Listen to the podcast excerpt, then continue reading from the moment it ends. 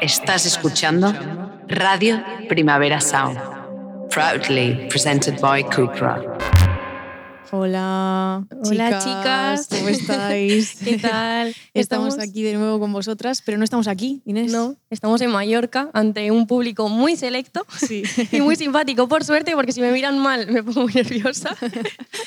Así que estamos muy contentas. Sí. Estamos en Magaluf, en el Festival de Literatura Expandida, y estamos aquí en un escenario que estoy viendo el mar al fondo. Un cachito muy pequeño de mar, ¿eh? Te Pero diré. me vale porque como soy de interior, yo con ver un trocito de mar ya es- está genial. Sí, Y es, vamos a contar nuestra vida un poco, que es la primera vez que venimos a Mallorca. sí. Así que estamos muy contentas. Estamos contentas, sí.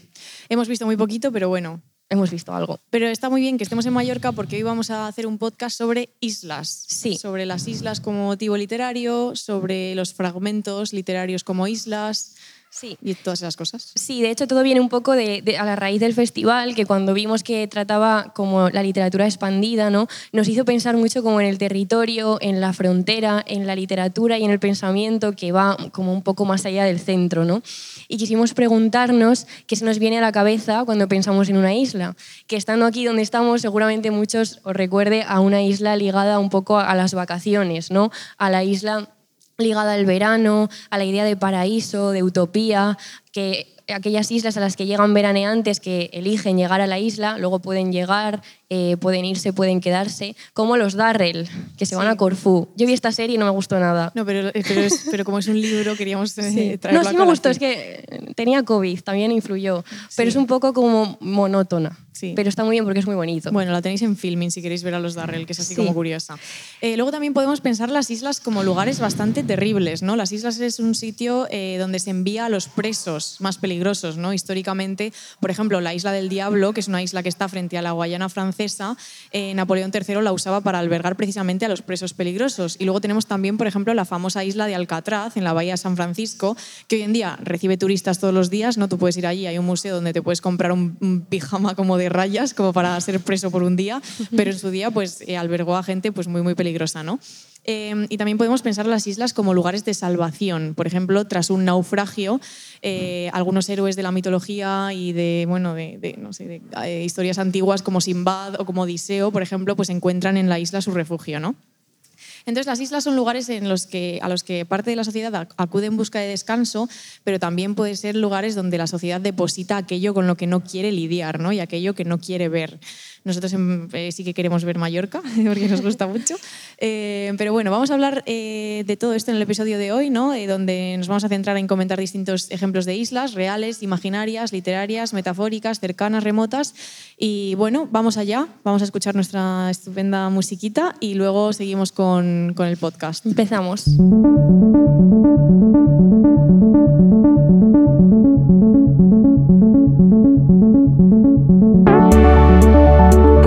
Sonoras con Inés García y Paula Ducay.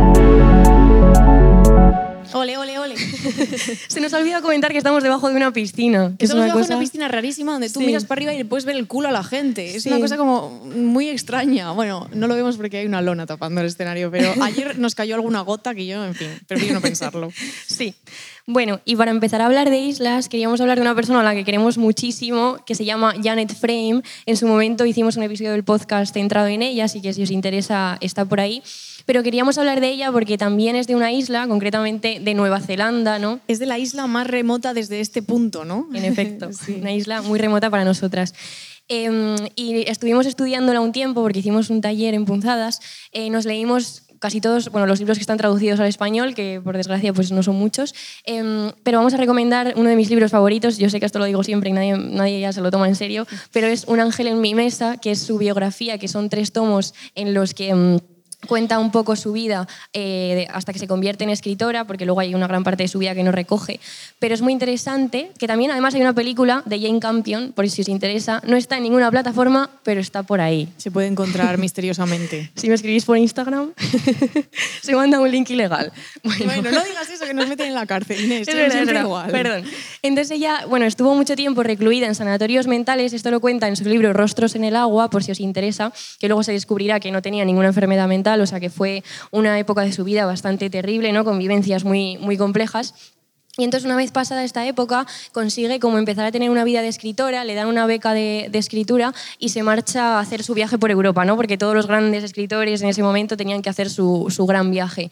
Y concretamente viene a Ibiza durante un tiempo. Y es una época preciosa de su vida, lo podéis leer en el libro y también se ve muy bien en la peli, que además es preciosa las escenas que hay en la isla.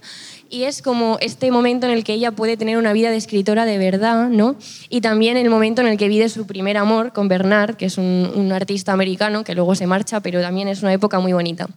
Y queríamos citar, ya que estamos aquí, pues un poeta de Formentera que se llama Miguel Costa Llovera, que Janet descubrió aquí cuando vivió en Ibiza y que para ella se convirtió como uno de sus autores de referencia españoles junto con Federico García Lorca. Y entonces le encantaba particularmente un poema que se llamaba El Pino de Formentera, ¿no? que se convirtió eso en su poema modelo, porque le hacía regresar un poco a su propia isla y a su lugar de origen. Y en esta época, eh, en el libro, ella cuenta que pensó mucho en islas y mares, ¿no? Y escribió un poema, que es un poquito largo, pero os leemos solo el principio y, y el final. Dice, digno es de compasión el desterrado continente alejado del mar, ¿no? que es una cosa preciosa. Además, en toda su escritura se ve súper bien como ella, eh, el hecho de haber nacido en una isla no es como aleatorio, ¿no? sino que le acompaña siempre. Y más haber nacido en Nueva Zelanda, que es como un sitio muy apartado del mundo. Y mm, es que no puedo parar de hablar de Janet Frame, perdón. Pero bueno, os recomendamos un montón porque tiene ideas muy bonitas sobre lo que supone escribir alejada del continente, ¿no? de, lo que es Europa eh, y tal. Y el poema acaba diciendo, pequeñas son las islas, una tiranía de perfección, un temor a encontrar demasiados seres en los espejos. Así que eso, ahí os dejamos a Janet Frame, que la tenéis editada en Seis Barral y en Trota Libros, si queréis encontrar algunas de sus cosas y os lo recomendamos un montón. Y que alguien publique más libros de ella, por favor. Eso, lanzamos Esta petición ya la he hecho muchas veces, pero nadie me hace caso. Tú pide, tú pide, por esa boquita. eh, bueno, y ahora vamos a seguir con Bartes, que como sabéis es como nuestro Dios, nuestro Jesucristo, nuestro Zeus, nuestro Apolo. Sí, todos nuestros podcasts, por si hay alguien por aquí, que un, un viandante que no lo sabe, eh, parten de los fragmentos de un discurso amoroso, que es un libro de Roland Barthes, que tiene distintas figuras. Y entonces todos parten de, de Barthes. Y entonces queríamos hablar de los fragmentos como islas, ¿no? Esta es la idea que se nos ocurrió para, para este episodio. Y hemos leído un artículo de Pepa Medina, que es una investigadora en la Universidad de Barcelona, que dice, o sea, que se titula Viajeros por los islotes, sobre la escritura fragmentaria, ¿no? Que es un poco lo que vamos a contar hoy. Que empieza con una frase muy bonita de Pessoa, que dice, somos como islas en el mar de la vida.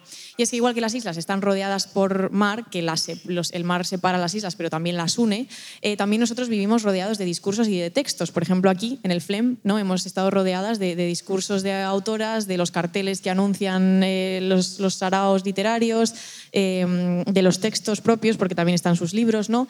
Y dice Pessoa que podemos navegar por el mar de los signos, ¿no? Que esto es la vida un poco, ir navegando por el mar de los signos.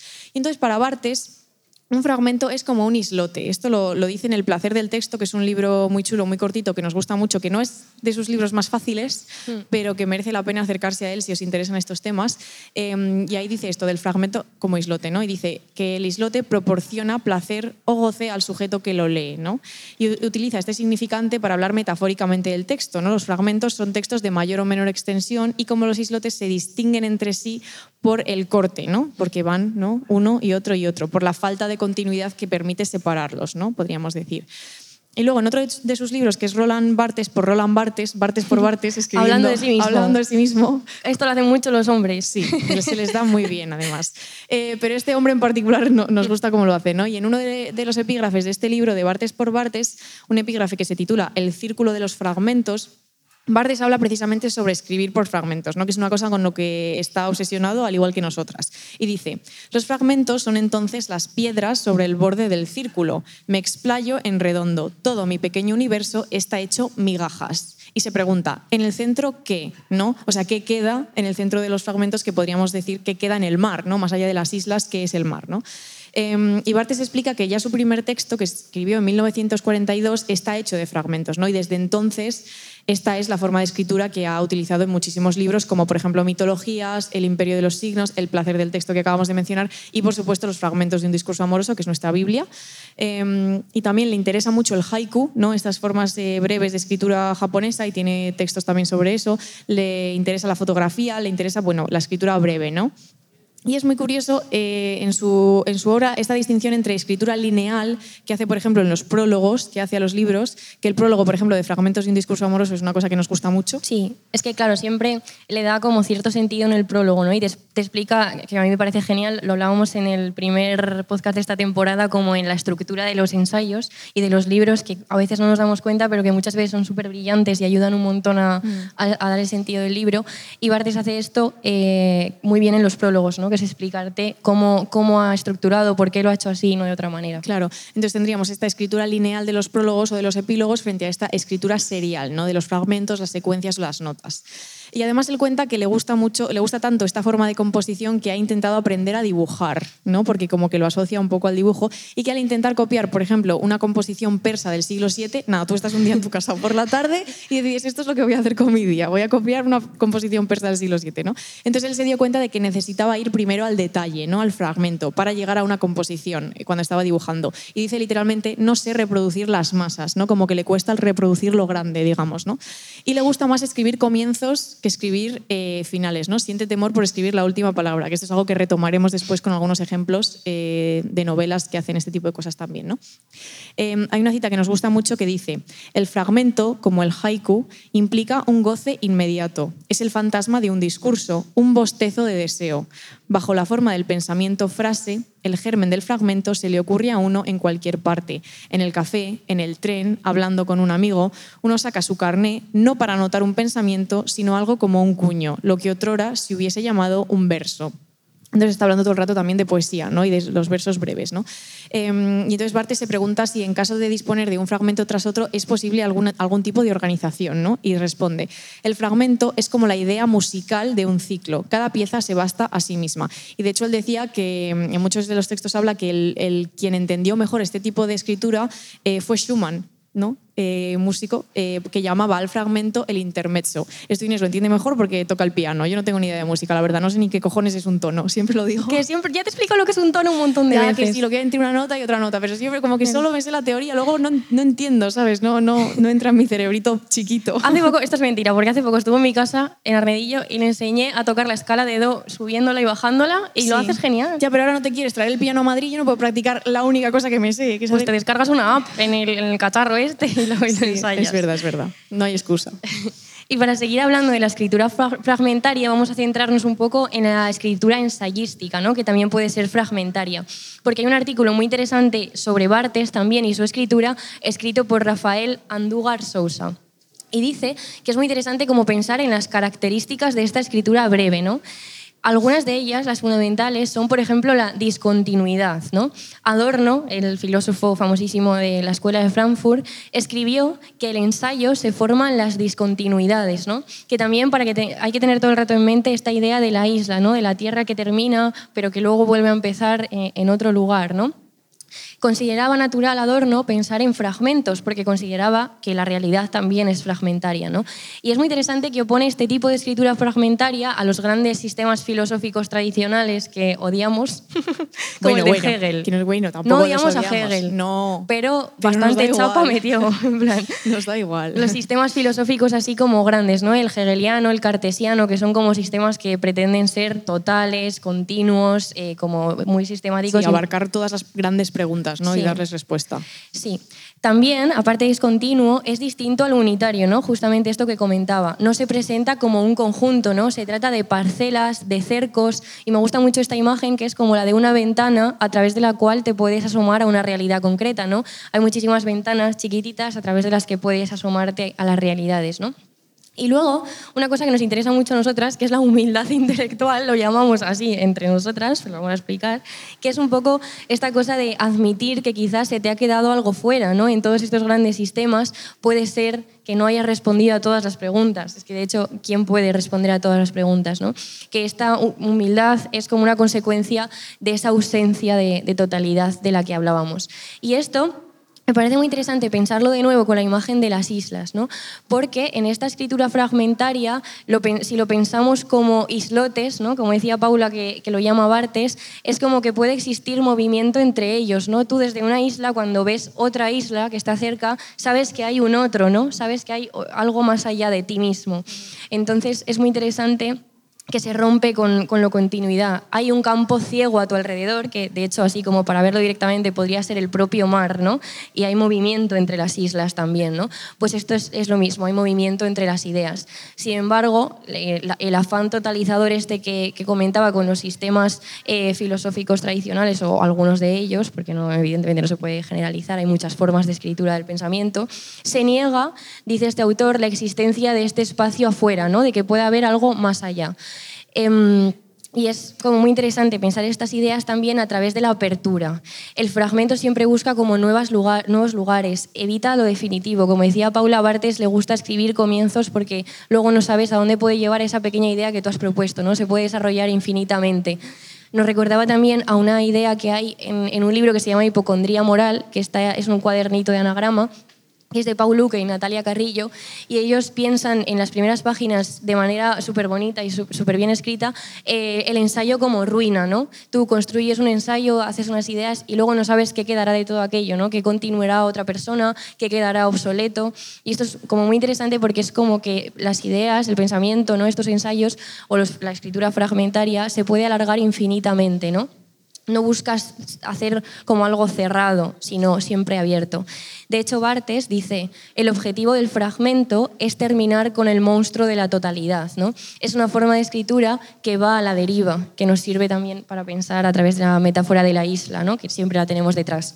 Y Montaigne, el escritor de los ensayos, que también propone esta ¿no? de las primeras formas de escritura fragmentaria, dijo lo siguiente, el mundo no es más que un perpetuo vaivén todo se mueve sin descanso. No puedo fijar mi objetivo, no pinto el ser, pinto el tránsito, ¿no? Que es muy interesante pensar esto cuando estamos viendo todo el rato aviones despegar, porque mira, mira, hay uno ahí, porque estamos como enfrente de, o sea, el aeropuerto está como a la izquierda y entonces vemos eh, a los, a los aviones marchar porque, como dice Montaigne, por aterrizarlo esto un poco, mm. estamos, eh, cuando estamos en una isla eh, o en, un lugar que está abierto, ¿no? que no está cerrado ni, ni que es totalizador, hay un movimiento que tiene que ser permanente. ¿no? Eh, tienes que entrar y salir todo el tiempo. En Madrid también un montón de aviones estos, estos días porque están ensayando para el dichoso desfile y nos pegan unos sustos nivel que pienso que, que, nos ataca alguien. Sí, eso es terrorífico. Y luego no es, no es. Y para hablar de todo esto un poquito a través de ejemplos concretos, queremos hablar de dos libros que nos han encantado. Uno es Los Errantes, y esto estoy traumatizada porque tengo que pronunciar un apellido polaco, y esto ya sabe la gente que a mí no, que se llama Olga Tokarczuk, que es ni más ni menos que una premio Nobel de literatura, y una señora interesantísima. Y Conjunto Vacío, de Verónica Gerber Vicecci, que va a hablar luego Paula de ella. Yo voy a hablaros un poco de Los Errantes, que además está por aquí, que está editado en, anagrama y es un libro que es perfecto para, como ejemplo para ver todo esto de lo que hemos estado hablando, ¿no? porque está hecho con fragmentos. Todo el libro son fragmentos, son retazos de historias que no están directamente conectadas, ¿no? pero que juntas construyen un sentido. Hay textos súper diferentes porque hay algunos que son más ensayísticos, reflexiones, otros son historias, ¿no? más narrativas, también hay relatos de viajes pero todo ello remite, aunque hable de cosas súper distintas, como a ideas concretas, ¿no? como el viaje, el movimiento, la frontera, la isla, el mapa, el territorio. ¿no? A través del libro recorres campos, trenes, muchísimos aeropuertos, hoteles, museos, estaciones de, autobús, de todo tipo. Y sirve para pensar qué significa viajar, ¿no? pero también hay reflexiones sobre el cuerpo, el tiempo, el espacio, el lenguaje. Y es que no sé cómo, hablar de este libro porque es que es súper chulo y es de estos libros que es difícil como hablar de él. Pero os lo recomiendo un montón porque es súper interesante. Y además eh, hay algunas historias que sí que tienen como continuidad, ¿no? O sea, la autora presenta personajes que van apareciendo y es súper chulo porque aparecen y desaparecen, ¿no? Te mete entre medio... Hay una historia que mm, hay dos personas desaparecidas y no, no retoma la historia hasta el final. Entonces estás todo el libro como esperando a ver si vuelven a aparecer en algún momento, ¿no? Entonces es, es como muy interesante en cuanto a forma el libro y el contenido es chulísimo y ella escribe pues genial, dando el Nobel. El Nobel, pues chica. No como Anne Carson, que es una cosa que nosotros queríamos que pasara. Sí, estamos tristes, pero bueno, yo qué sé, deseando leer al otro señor que no conocíamos, o sea que si alguien tiene recomendaciones de, de John Fosse, pues adelante. Sí, entonces... Eh, quería recuperar como un cachito eh, concreto del libro que se llama Psicología de la isla, justamente, ¿no? que es de lo que queríamos hablar en este episodio, en el que se habla lo que significa la isla desde la mirada de la psicología del viaje, que es una cosa como muy curiosa que ella trae mucho a lo largo de todo el libro. Entonces, cuenta la autora que las islas representan un estado anterior, ¿no? un estado temprano. Y dice, un estado mantenido dentro de las propias fronteras al que no trastornan las influencias externas. En cierto modo, recuerda al autismo y al narcisismo. Toda necesidad es autosatisfecha. Y es muy interesante que eh, habla de la isla como una imagen del yo, que es lo que estábamos antes hablando, ¿no? de que no hay nada más que eh, lo propio, mientras que lo de fuera sería el tú, el ellos. ¿no?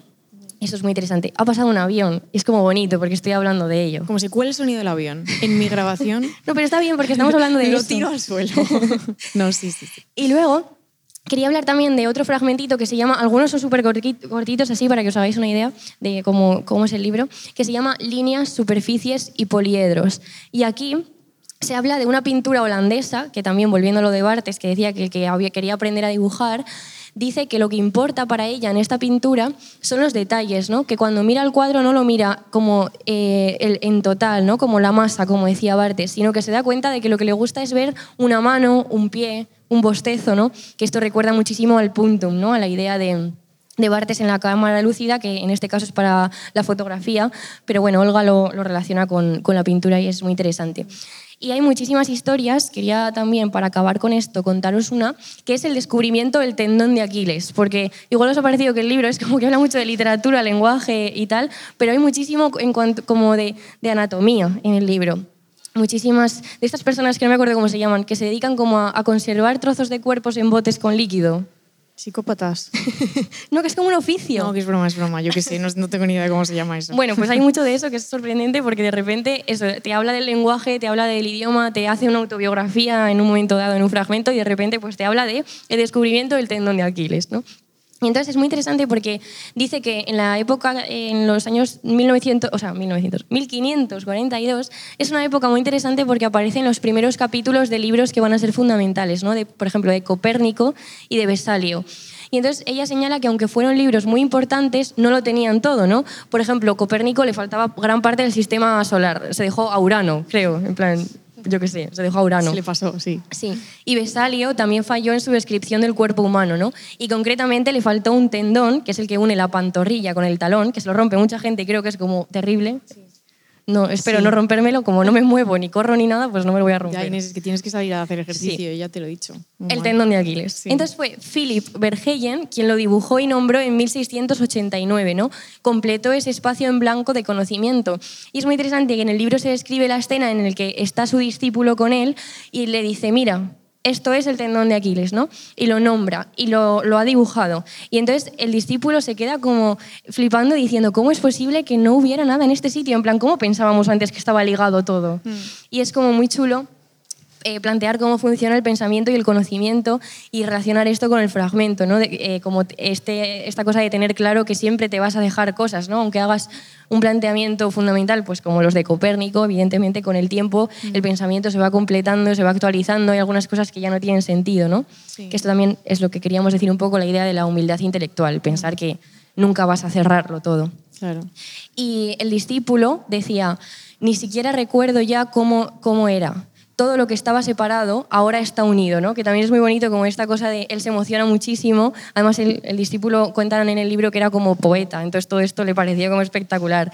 Y mm, entonces esto, Escribió un poema como la Janet, seguramente, sobre el tendón de Aquiles. sobre las islas. Sí. Y entonces es muy interesante, ¿no? Eh, de todo esto queríamos sacar eh, la idea de esta idea de que entre los fragmentos, entre las islas cabe movimiento, también puede darse el descubrimiento y la apertura, ¿no? Para entender, eh, pues como el conocimiento, el pensamiento, la literatura, eh, no como un cascote de tierra estanco, cerrado, donde no se puede entrar, ¿no? Y que no que no puede ampliarse ni modularse, sino como como algo abierto, a la deriva. que nos gusta mucho. Eh, también hemos encontrado otro buen ejemplo de todas estas ideas de Barthes sobre el fragmento en un libro que se llama Conjunto Vacío de Verónica Gerber Bisecchi, que está publicado en Pepitas de Calabaza, que es una editorial muy amiga. Ay, es que, claro, es que es de La Rioja, como yo. es que la que estamos lejos tiene más sentido decirlo. Sí, bueno.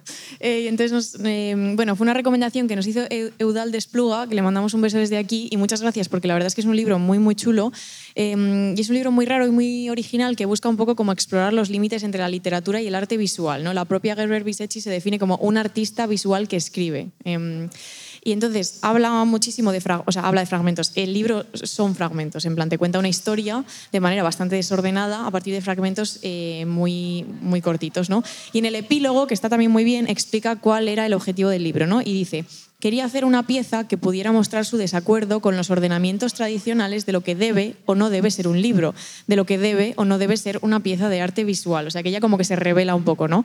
Em, y dice que el libro terminó siendo literalmente, literalmente ciencia ficción, porque conjuga pasajes en prosa, ¿no? La ficción, con dibujos basados en los diagramas de Venn, ¿no? Un tipo de dibujos utilizado mucho en la teoría de conjuntos matemática, que yo, por supuesto, no sabría explicar porque soy más de letras que el abecedario. O sea, que, en fin, eso ya la gente que lo busque en Wikipedia, Evidentemente, yo tampoco. No. Por si alguien se pensaba que soy científica. No, solo pianista. Aunque ahora grabamos en la casa encendida el podcast en Madrid y pone laboratorio en la puerta. Y te, sí. Y yo cada día tengo un delirio de pensar, ahí estamos haciendo como experimentos. Sí, sí, seguro. Em, y entonces, bueno, la primera frase del libro de Conjunto Vacío dice, mi expediente amoroso es una colección de principios, eh, lo cual eh, yo cuando lo leí recordé mucho esta idea que hemos contado al principio de que a Bartes le gustaba sobre todo escribir principios, ¿no? Y dice, muchos principios distintos solo pueden ser sinónimo de muchos fracasos, de narraciones mutiladas. Eso es lo que yo tengo, un listado de pedazos dispersos. Y eso es un poco también, me recuerda a lo que nos pasa hoy en día un poco con, con las relaciones, ¿no? que a veces tenemos como muchos principios, que hay como muchos, o casi principios, muchos casi algo, ¿no? que es algo que se, que se comenta mucho últimamente, y como pocos finales. ¿no? Em, bueno, por contaros un poquito de la novela, que en parte me da como miedo hablar de ella, porque creo que es mejor entrar sin saber nada, pero bueno, la semilla de la novela es que la protagonista y la narradora, que no tiene nombre y se denomina a sí misma yo, yo con, con Y mayúscula, rompe con su pareja y tiene que abandonar muy rápido su casa, ¿no? Y tiene que volver a casa de su madre. Entonces se abren ahí pues, eh, un misterio o varios misterios, la verdad es que varios misterios, porque se cuenta que la madre está desaparecida o se menciona la desaparición de la madre, pero de una manera como muy particular. Es un libro muy curioso porque por detrás de la historia está todo el rato el tema de la, del exilio argentino y de la dictadura, que creo que tiene mucho sentido ¿no? que, que el tema del exilio asome, porque es un libro que está eh, claramente construido con grietas, con silencios, con huecos. ¿no? Em, de hecho, podríamos decir que el libro es casi un juego con el lector, o sea, es una lectura muy, muy, muy lúdica, eh, porque la historia está completamente desordenada y solo va tomando sentido a medida que avanzas. A veces tienes hasta como que resolver eh, mensajes, o sea, te ponen como correos, mensajes de texto que se mandan los, los mm, protagonistas que están escritos en esto que hacen los argentinos, que yo no entiendo nada, que es hablar al revés que es desordenar las palabras. Y yo, ay Dios mío, tienes que ver apuntando al lado, diciendo, ¿qué está diciendo la personaje? Bueno, está muy bien. Y luego también, eh, hablaba oyentes que recuerden, hace tiempo hicimos un, episodio eh, sobre la escritura sémica, eh, que es una cosa que a Bartes le gustaba mucho y que una artista argentina que se llama Mirta Dermisache lo practicó mucho, que son como escrituras como con signos mm, aparentemente aleatorios, pero que quedan muy bien, luego son como cuadros, y en este libro se aparece escritura sémica porque los personajes van a un museo y dije, anda, mira, escritura sémica. Y luego llegué a los agradecimientos del libro y una de las personas a las que Verónica agradece es a Mirta Desmisachi. Entonces ya me confirmó pues, lo que yo ya sabía, que eso era escritura sémica, ¿no? Em, es un libro en el que está también muy presente el tema de la autoficción y el tema de la apertura. En el epílogo, em, Gerber Bisechi escribe, no encontré ninguna solución cuando escribí Conjunto Vacío, pero al experimentar con la autoficción sí descubrí que el único camino posible es desenterrar las preguntas. Las respuestas a menudo son construcciones individuales y las preguntas, me parece, pueden llegar a configurarse como espacios en común, estados de irresolución permanente pero compartida, que es un poco volver a esta idea de Bartes de que la apertura es, es importante que la irresolución, eh, bueno, pues que eh, en contraposición a todos estos sistemas filosóficos grandes y estancos, pues existe eh, esta otra manera de pensar, ¿no? De dejar huecos. Hablando de apertura, ¿puedo comentar lo que está sucediendo? ¿Qué está sucediendo? Que estaba dando una charla el, el, el escritor de Call Me By Your Name, nos ha contraprogramado. Eh, sí. y entonces ahora se ha, abierto, ¿sabes? Hay una apertura y una ola de gente que espero que. Y como una orquesta. Sí, también. Bueno, una trompeta, está bien, sí. Em, también queríamos hablaros de islas mitológicas eh, e islas literarias, evidentemente, porque la mitología. Es imposible hacer un episodio de este programa sobre islas y no pensar en la mitología. De hecho, pensar en la mitología ha sido un poco calvario porque hay tantísimas islas en la mitología que he dicho, es que no puedo contarlas todas. O sea, no. no. Em, entonces, las islas son lugares donde se producen metamorfosis y donde se producen raptos, donde los héroes y los dioses abandonan mujeres, donde brujas y ninfas secuestran a hombres. ¿no? Teseo, por ejemplo, abandona a Ariadna en Naxos.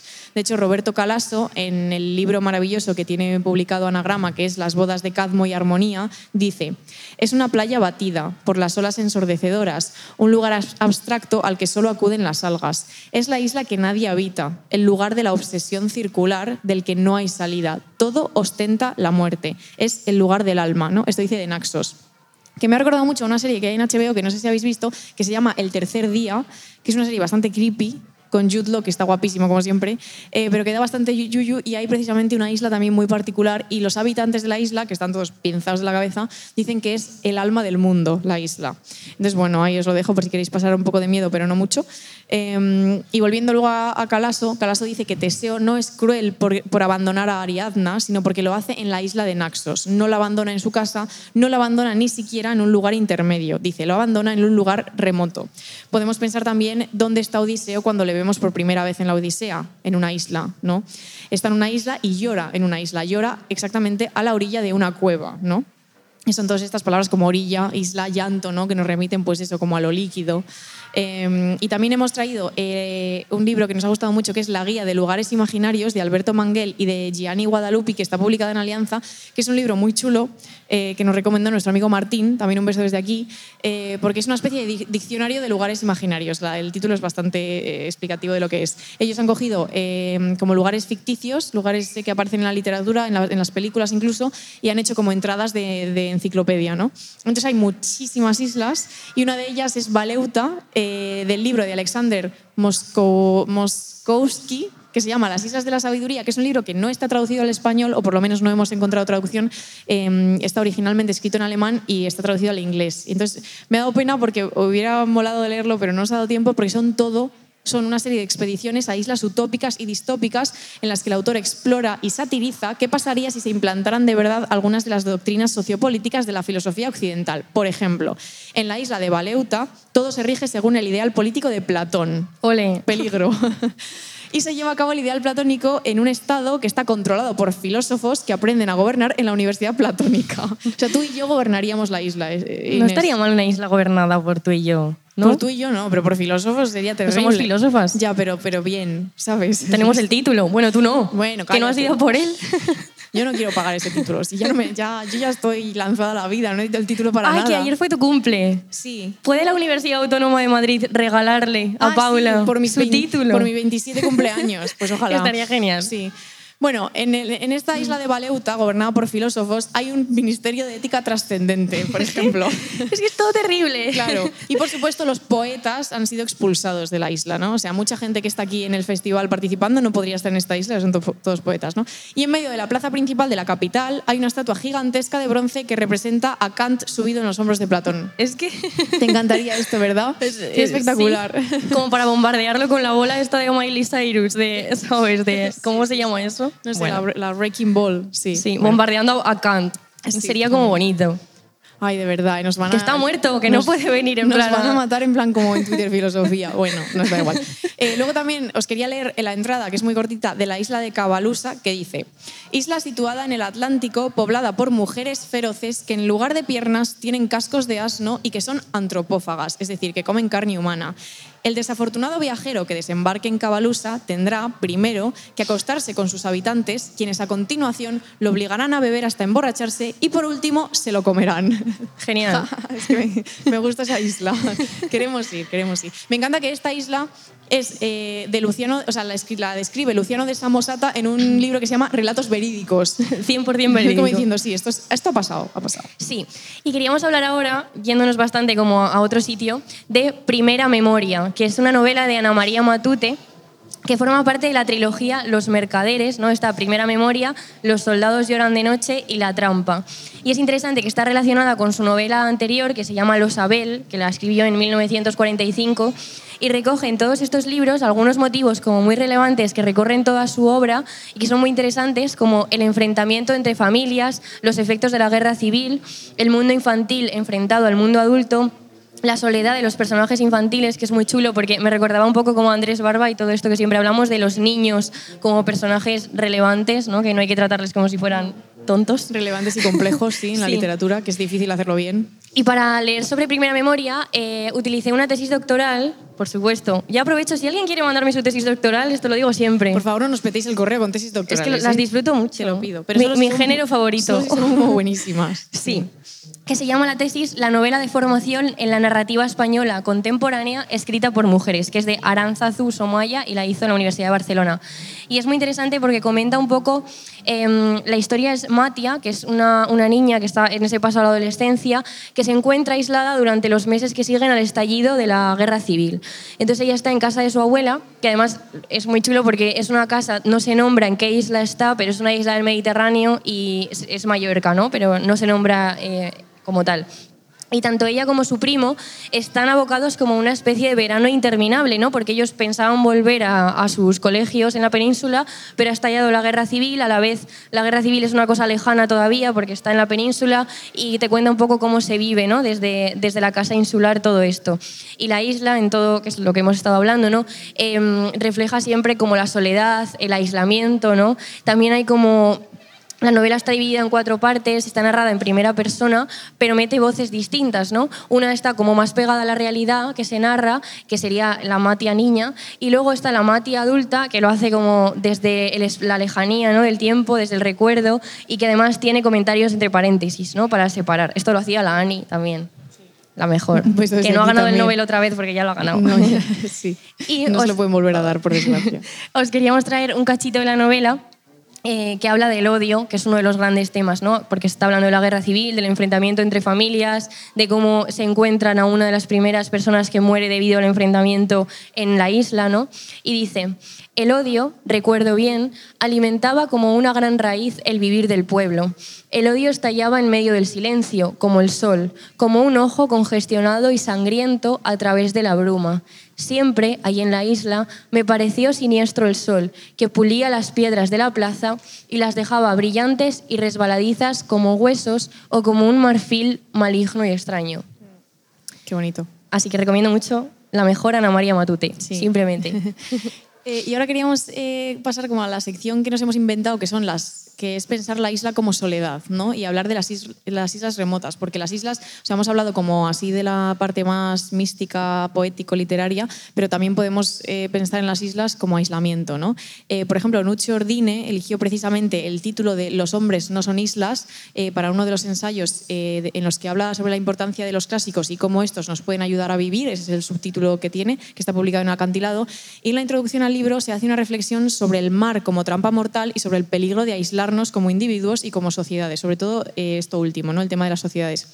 Y habla, por ejemplo, de la crueldad contra los migrantes y, con- y contra los extranjeros, ¿no? porque el mar, como todas sabemos, para quien huye del horror puede ser una trampa mortal y una isla eh, puede ser el primer atisbo de esperanza. ¿no? Podemos pensarlo también así. Eh, concebir los países y las sociedades como islas independientes nos lleva a mirar hacia otro lado cuando se producen desgracias al otro lado de nuestras fronteras. ¿no? Y de hecho, Ordine saca el título de este libro de una frase de John Donne, que es un poeta inglés del siglo XVI, XVII, que dice No man is an island, ningún hombre es una isla, ¿no? que tiene mucha razón. Eh, y dice Ordine, la metáfora geográfica nos hace ver aquello que no se alcanza a percibir en medio del remolino del egoísmo cotidiano, que un hombre, es decir, un universo, es todas las cosas del universo. ¿no? Está hablando como de esta idea de los hombres interconectados entre sí y, y no aislados. ¿no? Eh, y Ordine y John Donne escriben, por tanto, contra los hombres isla, ¿no? que es un concepto que se menciona también en la introducción. Y este textito, que, que está pues, eso, al principio de, de todos estos ensayos sobre otros libros y otros clásicos, es un alegato también contra la xenofobia ¿no? y contra las terribles consignas anti-inmigración de los partidos de extrema derecha, y de hecho él lo dice como explícitamente. ¿no? Eh, y también nos puede servir para pensar mm, varias cosas más. ¿no? Sí, eh, en el capítulo de ligar, y más o menos 7 millones de veces, hemos hablado de un texto que luego mm, voy a hacer con Isabel Calderón, decir, que nadie más me pregunte por Instagram cómo se llama este texto, que es sobre aislacionismo amoroso, que es de Rain... Ay, dilo tú, Paula. que Rainy no- Fisher Kwan. Es, es que no. o sea, Es que un trauma que es tengo. en realidad Ya, nunca sé- decimos el título, es culpa nuestra. O ya, sea, es verdad. Está en inglés todo esto. Ya, está en inglés claro. en Substack. Bueno, yo qué sé, lo Sí. colgaremos por ahí. Entonces, a través de este texto ¿no? y de otras cosas, podemos pensar como en un aislacionismo más social, como decía Paula, contra el extranjero, por ejemplo, ¿no? y también urbanístico, que esto es muy interesante, pensar la relación entre la isla y la ciudad. ¿no? Los guetos son islas dentro de la ciudad. Un PAU, ¿no? Claro, aquí tengo que citar a la mejor persona de España, que es Jorge Dioni López, que tiene un libro que hemos citado más veces que este del de, de aislacionismo todavía, que son La España de las piscinas y el malestar de las ciudades, que son ensayos sobre, sobre la planificación urbanística, sobre la ciudad, sobre la periferia. Entonces, un PAU, que es el modelo del que él habla, ¿no? que son como estas eh, urbanizaciones o zonas residenciales, la urba, que lo dicen los pijos de Madrid, ¿no? en plan, que tienes piscina y pista de pádel en casa, todo esto. Entonces, esto puede ser también una isla dentro de la ciudad, ¿no? un lugar del que no necesitas salir, en el que estás todo, todo está ahí. Y aquí Jorge Dioni habla pues, de cómo estos lugares no tienen servicios públicos, ¿no? no tienen hospitales públicos, no tienen escuelas públicas, sino que todo depende de, de lo privado, la sanidad privada y la educación privada y todo este. Y también el transporte privado, que se ha hecho muy viral estos días, los atascos que está viendo como en este tipo de urbanizaciones en Madrid, el Cañaveral, puede ser algo así donde claro, como no hay planificación urbanística y tampoco hay transporte público, pues es como todo un caos, porque es terrible. Y luego también, aparte del aislacionismo social, el individual, ¿no? Como forma de protección ante las relaciones con los otros o como una manera como de dejar de ver a los demás, ¿no? Hemos hablado de este tema muchas veces, sobre los espacios, sobre la importancia de los encuentros casuales en el ascensor, en la peluquería o en las ciudades modernas, ¿no? Que son lugares donde es muy fácil como aislarte y lo importante que es siempre el contacto con los demás, ¿no? En el plano individual de las relaciones personales, pero también en el plano social, ¿no? Y también es interesante pensar en todo esto cuando estamos hablando de, de las islas. De las islas, sí. Eh, y luego, siguiendo un poco con la intro de Ordine, Ordine cuenta que Francis Bacon, que también fue un señor inglés importante en los siglos XVI y XVII, eh, recoge esta imagen insular que propone Don eh, y la incluye en una edición ampliada de sus ensayos y Bacon hace una reflexión sobre la importancia de la bondad en las personas. lo digo porque tiene mucho que ver con todo esto que estamos diciendo contra el, el aislacionismo individual. ¿no? Porque para Bacon, dice, es necesario buscar el bien de los demás, pero evitando esclavizarse a sus apariencias o ficciones. Esto está muy bien como en plan para la vida también, ¿eh? Es un poco, como una frase de autoayuda en una taza. Em, y dice, si un hombre es generoso y cortés con los extranjeros, eso demuestra que es ciudadano de mundo y que su corazón no está aislado de otras tierras, sino que forma parte con ellas de un continente. O sea que vemos aquí que también incluso para hablar como de cómo nos relacionamos con los otros y también en sociedad eh, se utiliza como en este motivo literario de la isla, del continente, de la tierra firme, ¿no? Y esto nos ha recordado mucho a una peli que fuimos a ver hace poco al cine, que es Chinas, de Arancha Echevarría, que la tenéis eh, ya en, Ah, en salas. ¿O es mañana? Es ayer. Ah. Pero como esto se va a sacar Inés, nada, ah, nada, no la claro, líes. claro, perdón. Estamos en el futuro es ahora mismo. verdad, vale, sí. sí, ya está, ya está. Sí, entonces- Menos en La Rioja, voy a hacer una reivindicación, Ah, mira, hazla, que hazla. no llega ni una sola película. Sí, Mi verdad. madre no puede ver, las chicas están bien, no puede ver Criatura. Esto es terrible. Ya está, es verdad. Mi Ah, madre está grita, planteándose grita. yendo a, y en plan irse a Pamplona una tarde a ver las chicas están bien. Ya, esto es- Que alguien le pague la gasolina a mi madre. Bono cultural. Pedro Sánchez, paga la gasolina de Puy. Vale, sí, está bien. Bueno, pues fuimos a ver Chinas y además fuimos a verla eh, en el coloquio que hicieron en la Academia de Cine en Madrid, que la presentó la directora con, con, dos de las actrices.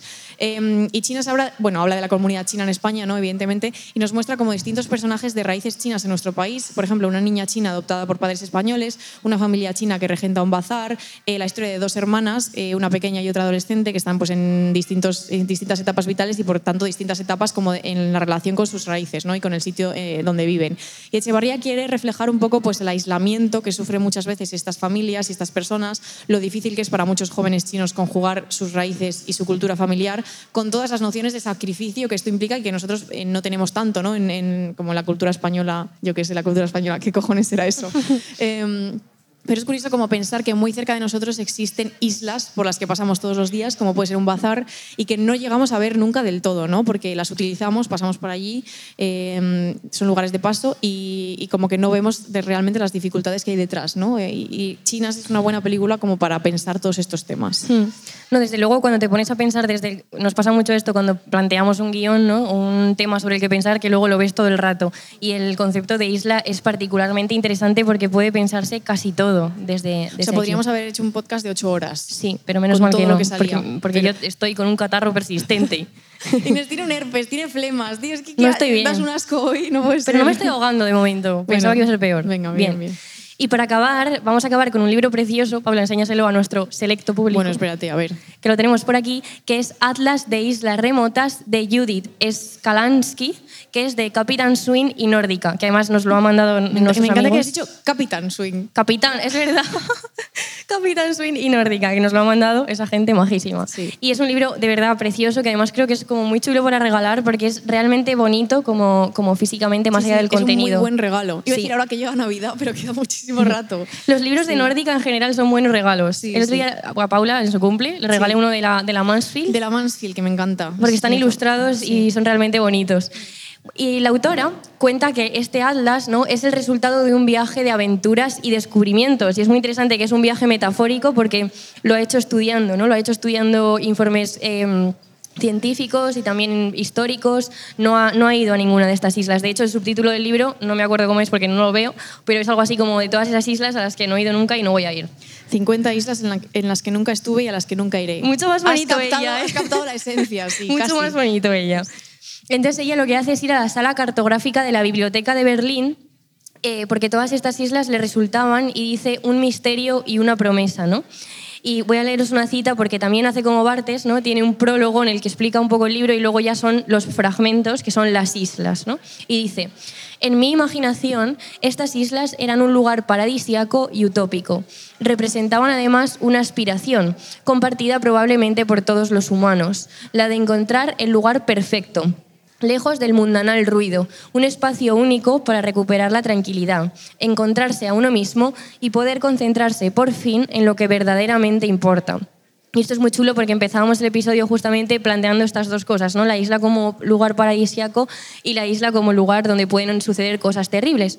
Entonces, ella, la autora, se da cuenta de que cuando se pone a estudiar todas estas islas, en realidad todo lo que encuentra se aleja bastante de esta concepción utópica, ¿no? Descubre historias donde hay más bien hechos terribles, donde lugares con historias, la mayoría bastante desdichadas. Entonces Salansky hace un recorrido por todas estas islas alejadas y remotas de todo. Hay algunas, o sea, te pone la distancia que hay con la, la tierra más cercana, te pone 6.000 kilómetros la cosa más cercana. Y es que lo A mí me da ansiedad solo, Sí, sí. solo ver eso. Es terrible. Luego dicen de, de Soria, que está aislado. Pues anda que las islas estas del Océano Índico y Pacífico, eso sí que está aislado. Bueno.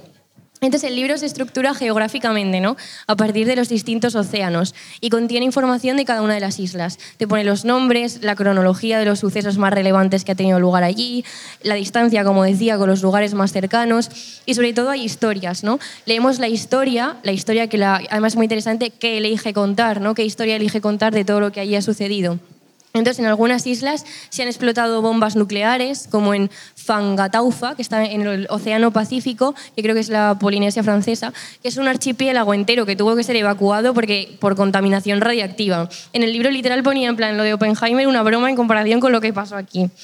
Entonces, hay otras donde también ha habido náufragos de todo tipo. Como decíamos antes, también muchas han sido cárceles, muchísimas historias de colonización terribles también en el libro. Incluso algunas islas donde nunca ha podido desembarcar nadie, que esta es una de las historias que más me gustó, la isla de Pedro I, que está en la Antártida. ¿no? Entonces, en el libro se cuenta que es una costa muy escarpada, ¿no? está rodeada de hielo, entonces no hay ningún lugar donde se pueda desembarcar, ¿no? todas las barcas acaban naufragando.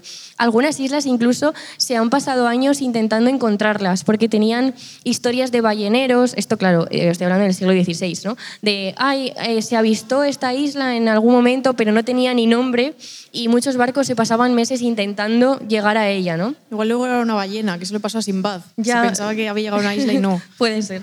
Entonces, en esta isla de Pedro I, llegar a tierra es imposible, ¿no? Entonces, lo único que hacen es, desde el propio barco, recoger fragmentos de tierra, de la- o sea, de piedra, de la orilla, para que los geólogos puedan estudiarla. Entonces, es muy interesante que lo único que hay de esta isla, y en el libro se recoge, es una descripción de las piedras, ¿no? Hecha por geólogos. Bueno, Inés ayer estábamos aquí paseando por aquí por. Magaluf y me dice, tía, creo que quiero estudiar geología.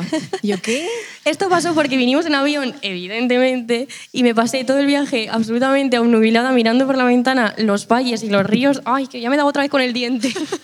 no sé usar este micrófono de Shakira, perdón. Bueno, entonces eso, que, que me pasé todo el viaje viendo ríos y Paula estaba dormida y yo no paraba de echar Por fotos a los lagos porque pensaba, no lo está viendo, Yo me ¿sabes? desperté, he visto unos montes, tía, vas a flipar. Y yo, bien, ok. Vi Valencia, vi Cuenca. Claro, claro, Y dije, sí, ay, qué guay. Bueno, los geólogos, que las geólogas que nos escriban también una tesis doctoral así como suave, Bueno, sobre un valle. Yo no voy a leer tesis doctorales, y mucho menos de geología. Estás loca. Yo sí, yo, yo- Tú sí, tú sí. Adelante. Y entonces, eh, volviendo a Pedro I, la, la isla de las piedras, ahí se dice, no se puede decir mucho más sobre una tierra que nunca ha sido pisada por nadie, ¿no? Que es una cosa chulísima que se recoge muy bien en todo el libro, ¿no? Que son lugares absolutamente remotos, ¿no? Y la mayoría deshabitados, que por otra parte mejor, porque se conserva mejor todo si no hay seres humanos. Sí, sí. Espera, Inés estás tosiendo Perdón. su, su pulmón. Y lo más interesante de todo esto es que aparte de que sea pues muy bien documentado con informes científicos, históricos y de todo tipo, se trata de un proyecto poético, ¿no? Ella lo dice todo el tiempo, que parte de una premisa muy concreta, que es la siguiente.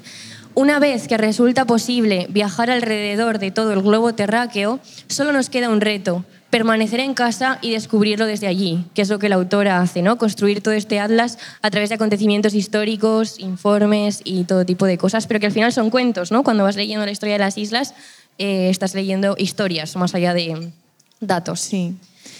Ay. Ya está casi eso. No estoy quedando sin voz Bueno, para pues, siempre. eh, hombre, para siempre, nos ha jodido para siempre. Como te quedes sin voz para siempre, se nos acaba el chollo. Así que nada, recomendar mucho todos los libros que hemos citado hoy. Los pondremos por ahí porque ya sabemos que son muchos y luego nos pregunta mucho la Siempre gente. hay un cartelito con las cubiertas de los libros en Sí. redes sociales, que luego la gente nos pregunta. Pero son particularmente chulos, porque Sí. además son como, bueno, no Especiales. raros ni tal, pero sí como muy especiales.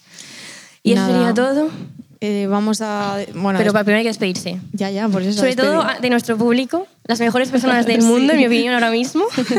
las mejores personas de Magaluf. Porque no han sí. podido venir nuestras madres, No. que podían estar ahí, mírala ahí en esas En una hamacas, sí, pero no han podido. no. Así que Eh, nada, muchas gracias, muchas al gracias. festival también de, Sí. de literatura expandida. Nos hemos pasado muy bien, hemos venido a Mallorca. No nos hemos bañado en esta piscina que se nos podría caer encima ahora mismo. Pero bueno, volveremos el año que viene. sí. Si nos dejan, yo qué sé, ¿sabes? Igual no nos Sí. quieren, pero sí, sí. Así que Em, nada, acabamos con una cita del libro de Olga. ¿Cómo era el apellido, Dios mío? Tozar- Ay, Tokarzuk, Tokarzuk, Tokarzuk. premio Nobel, la mejor, que además ha estado ahora en Barcelona Mm. y en San Sebastián, nos dijeron Está ayer. haciendo una rutita, una girita española. Sí, Mm. súper interesante. También tiene otros muchos libros eh, de otras cosas, así que la, la recomendamos un montón. Está en anagrama, Sí, pues- editada. Pues nada, lee. Y voy a leer una cita para acabar, si puedo, si, si no me ahogo, eh, que es de su libro Los Errantes, que es el que hemos utilizado antes, que une un poco todo esto que queríamos eh, comentar en este episodio, ¿no? tanto las islas como los fragmentos. Leo. Mantenerse a un lado. El mundo se ve tan solo en fragmentos, no habrá otro. Hay instantes, migajas, configuraciones momentáneas que apenas formadas se desintegran en mil pedazos. Vida, no existe tal cosa. Veo únicamente líneas, superficies y poliedros y sus variaciones en el tiempo.